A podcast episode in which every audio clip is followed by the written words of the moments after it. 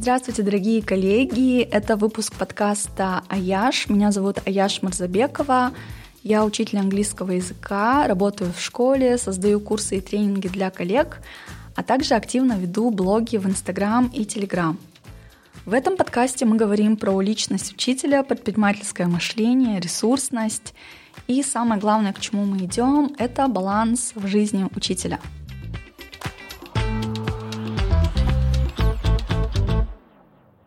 В этом выпуске я хочу подвести итоги учебного года и поделиться своими рекомендациями для коллег на летнее время. А, подводить итоги я хочу по коучинговой технике, о которой я узнала благодаря Виктории Шафранской. Привет, клуб «Учитель в порядке».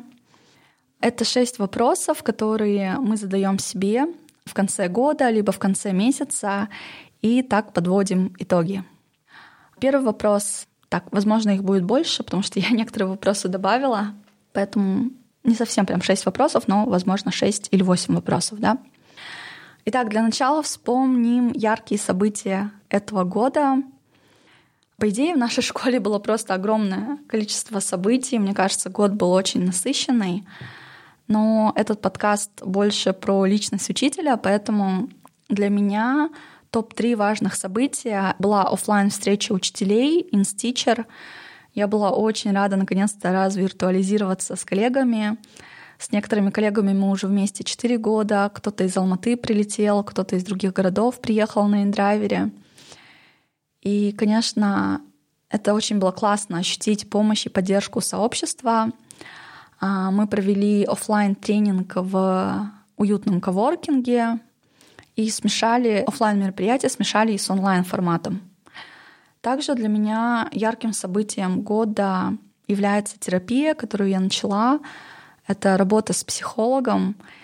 И я очень-очень сильно жалею, что не начала этого раньше, именно такую систематичную работу, потому что а, в этом году буквально за 3-4 сессии у меня получилось а, где-то справиться с проблемой тревожности где-то улучшить личные границы в отношениях с учениками. И я осознала, что, несмотря на то, что я думала, у меня нет абсолютно никаких проблем в отношениях с учениками, я поняла, что все-таки я часто обижалась на детей, и после работы с психологом а, наше общение стало еще более искренним, еще более теплым. Поэтому мне кажется, учителя — это осознанная аудитория. Даже 5-6 сессий могут знаете, просто а, закрыть все ваши учебные, школьные, личные проблемы. А, поэтому, конечно, советую терапию, и а, это прям, не знаю, открытие года для меня. И третье яркое событие — это была консультация по карьерному планированию. Мне тоже очень понравилось получить классные рекомендации от коуча, понимание своего пути, своей траектории развития очень сильно помогает и в продвижении. Следующий вопрос — главный урок года. Ну, мне, наверное, сложно вынести какой-то вот один главный урок. Наверное, их будет, ну ладно, один урок, да. Это хватит причинять добро и спасать людей. То есть я поняла, что энергия — это очень исчерпаемый ресурс, и особенно учителям нужно учиться знать, куда направлять энергию, когда направлять, когда нужно, когда не нужно. И я очень рада, что раскопала в себе этот синдром спасателя. А следующий вопрос, что является главным инсайтом года? А для меня это вопросы заботы о себе.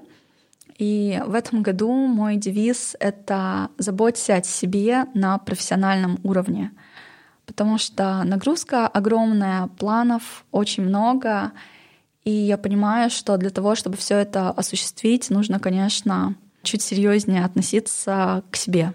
И в этом году я, кстати, попробовала еще такую новую технику для мотивации, называется создание виш-листа, то есть списка желаний. И я стараюсь вот каждый месяц просто систематически а, выполнять все там запросы, элементы в этом списке. По идее, очень сильно мотивирует на свершение. А самая яркая книга этого учебного года — это книга «Бредовая работа». Она о том, что работа в современном мире происходит от слова «рабство». Очень такая классная книга, открывает глаза на многие вещи. И мне очень понравилась идея эмоциональной рентабельности. То есть это концепция, которая прям близка ко мне. И я верю, что мы можем по-разному проявляться, самореализовываться, но когда это является рентабельным эмоционально, то есть тебе нравится этот путь, ты счастлив находиться на этом пути каждый день, то тогда это того стоит. Вот такой урок из этой книги. А что касается моего профессионального развития, наконец-то в этом году я довольна своим контентом. А, я рада, что систематизировала все свои а, находки, наводки по теме IELTS — и также я начала в этом году интегрировать мягкие навыки в уроки уже на таком более серьезном уровне, а, с рабочими листами, регулярно, систематически. Но что я хочу улучшить? А, я хочу улучшить свою систему трекинга, то есть отслеживания прогресса учеников, и хочу научиться работать над проектами. То есть это мое, мое слабое место — Следующий вопрос. Что помешало добиться всех целей? Ну, наверное, где-то у меня не хватало энергии и времени на все цели. То есть я понимаю, что целей очень много, но не всегда хватает ресурса на это. А, вот почему так важно заботиться о себе, кстати. А благодарность этого года. Ну, наверное, самая такая яркая благодарность — это сообществу учителей-блогеров — и вообще сообщество у коллег в учительском инстаграме, потому что я получаю огромное количество поддержки, и это приятно, это мотивирует работать дальше. Ну, конечно, меня не мотивирует благодарность, потому что у меня есть внутренняя мотивация, но все-таки вот эта вот наша тусовка — это классная суперсила. Я очень рада, что меня окружают такие люди, как вы. Спасибо вам. И следующий вопрос. Какие привычки вам удалось внедрить? Очень многие думают, что я эгоистка, и я умею заботиться о себе уже сейчас на профессиональном уровне, но на самом деле это неправда. И только в этом году у меня появилась привычка действительно регулярно пить все витамины. Вот. Раньше я так почему-то не делала, забывала иногда. Еще классная такая привычка, которая мне нравится. Я начала чаще вести письменные практики, то есть писать, выгружать все из головы. И мне кажется, это прям классно помогает систематизировать все. Ну, еще одна привычка — это разрешать себе а, исполнять свои желания. То есть, ну, мне кажется, я такой трудоголик, и раньше я почему-то не разрешала себе какие-то там поощрения или делать то, что я хочу. Например, там я хочу прокатиться на самокате и думаешь, ну зачем тебе это, потом пока покатаешься, да. Или там я хочу пойти в супермаркет и купить себе ананас. Вот просто хочу. И потихоньку-потихоньку у меня появилась такая привычка, как а, сразу же исполнять свои желания, потому что, кажется, я повторяюсь, это дарит мотивацию дополнительную, да.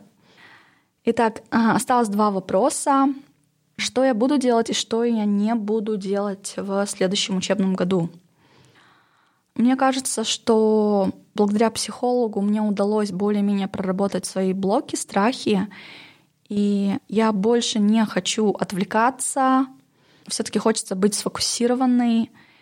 И в этом году я хочу заняться системным продвижением и продолжить работу над созданием такого баланса да, в жизни. И последний вопрос, чем я недовольна в этом году? Ну, мне кажется, я недовольна тем, что все-таки периодически я уходила в состояние жертвы, как бы это ни было сложно признать. И этим я, конечно, недовольна, потому что хочется быть суперстар тичер, сильным, четким, уверенным человеком. И напоследок несколько советов от учителя с восьмилетним стажем работы. Мне кажется, советы особенно помогут молодым учителям, начинающим учителям. Я очень-очень советую коллегам а, сходить этим летом к остеопату, прям пройти курс, а, потому что мы очень много работаем за ноутбуком, сидим. Ну и вообще, мне кажется, остеопатия — это просто ну, жизненная необходимость э, для всех людей, не только для учителей.